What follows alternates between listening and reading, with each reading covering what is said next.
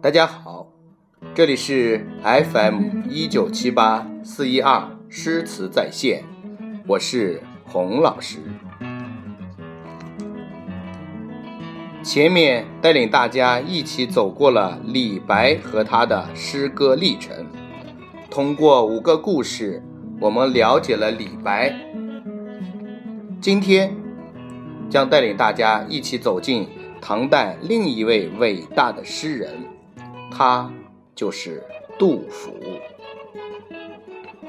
杜甫，字子美，他是唐代伟大的现实主义诗人。他站在唐代由盛转衰的点上，他见证了更多老百姓的苦难和悲欢。今天给大家带来的第一个故事是《穷兵黩武》。百姓苦。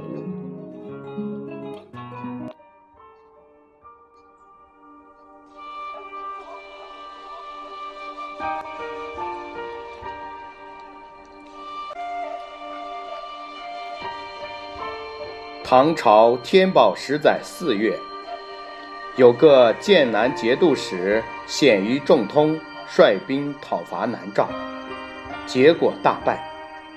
将士死了六万人。那时，杨贵妃的哥哥杨国忠已在朝廷上当权。为了掩盖他的同伙鲜于仲通失败的责任，通过朝廷下令在长安、洛阳以及河南、河北等地招募新兵，充实军队。老百姓听说云南地区有瘴气，人容易得病死去，都不肯应募。杨国忠就派遣御史分道捕捉壮丁，把他们带上枷锁，送到军所去。大诗人杜甫当时正在长安，他原来是参加科举考试的。可是四年前，主持考试的中书令李林甫担心各地举子揭发他作恶的阴谋，耍个花招，让所有应考的举子通通落榜，还无耻地向唐玄宗上表祝贺也无遗贤。杜甫受到这个打击后，奔走无门。流落在长安，生活逐渐困苦。这天，杜甫外出求人帮助，又碰了壁。当他走到长安城外的咸阳桥边时，听到车声凛凛，战马嘶鸣。大群士兵腰里挂着箭袋，背上背着弓，急匆匆地踏上咸阳桥，向西边走去。他们的父母妻儿都赶来送别，漫天的尘埃几乎把咸阳桥都遮没了。这些老老小小站在路边。纷纷牵着士兵的衣服，跺脚痛哭，哭声震天，直冲上云霄。有一小队士兵在路旁休息，杜甫拉着一个老兵问：“老乡，这回又要出兵打仗了吗？到哪个地方去呀？”老兵叹了口气说。是要去打仗啊！现在朝廷点兵打仗成了家常便饭了。有的人刚满十五岁，就被打发到北边防守黄河；到了四十岁，他们又被调到西边去屯田。他们去的时候，还腰里常给包上头巾，实在是年纪太小了。等到头发白了才回家，可是没过几天，又得去防守边境了。边境上打仗打得血流成河，可皇上还一个劲儿要用武力开辟疆土。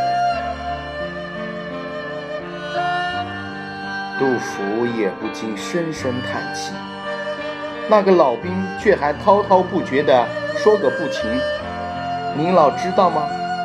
现在华山东面二百州的广大地面上，男人都去打仗，千村万落的田地都荒了，到处长满了荆棘野草。就算有几个年轻力壮的妇女在耕种，可他们毕竟不熟练，田里的禾苗东一垄西一行，长得乱七八糟。这样能有好收成吗？现在轮到咱们关中老百姓被征发了，关中汉子吃苦耐劳，就给官府当做鸡狗一样赶来赶去。杜甫关心地问：“那么你家里又怎么样呢？”老兵愤怒地说：“您老问我。”我怎么敢乱说心中的恨呢？实在忍不住呀。就说今年冬天吧，咱们也没捞到回家过个安静日子，可是关老爷还向大家逼租税，哪能拿得出来呀？现在大家都这样说，生男不如生女好，生个女孩子还能嫁给左邻右舍，可是生个男孩子。就只能同野草一样埋在战场上。老兵悲伤的说不下去了。杜甫的眼前，这时仿佛出现了青海湖边一片荒芜残破的景象。那高高的野草下面，堆积着多少战死士兵的尸骨，没人来收啊！这天夜里，杜甫在他破旧的旅社里，怀着满腔愤怒，把白天的所见所闻写成了一首千古名篇《兵车行》。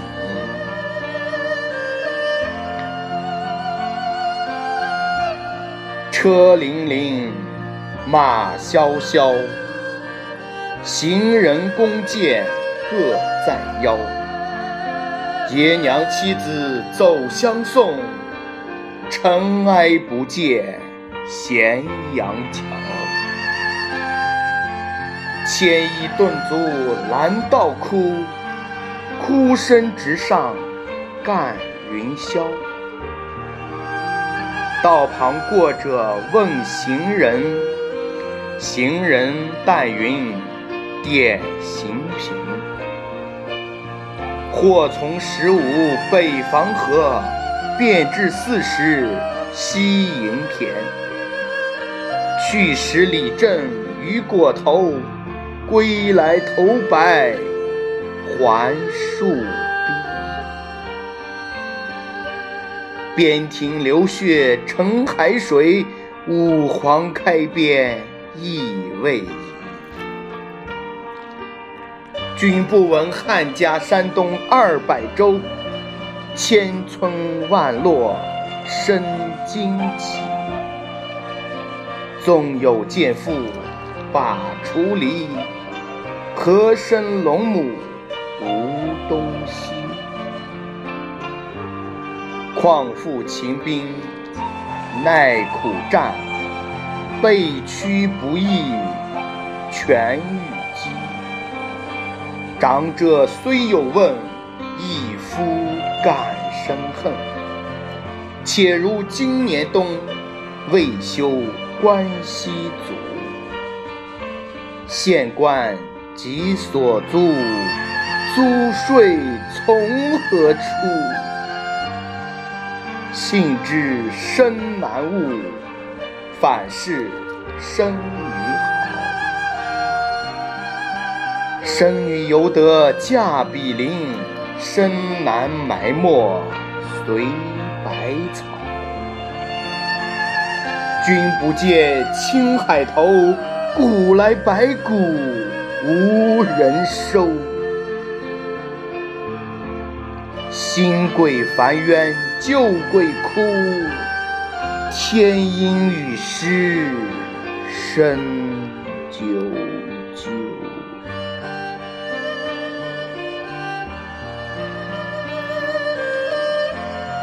《兵车行》深刻揭露了唐玄宗穷兵黩武给人民带来的灾难，是一首非常优秀的现实主义叙事诗。而杜甫也因为他现实主义的叙事风格，成为了中国文坛上另一位伟大的诗人。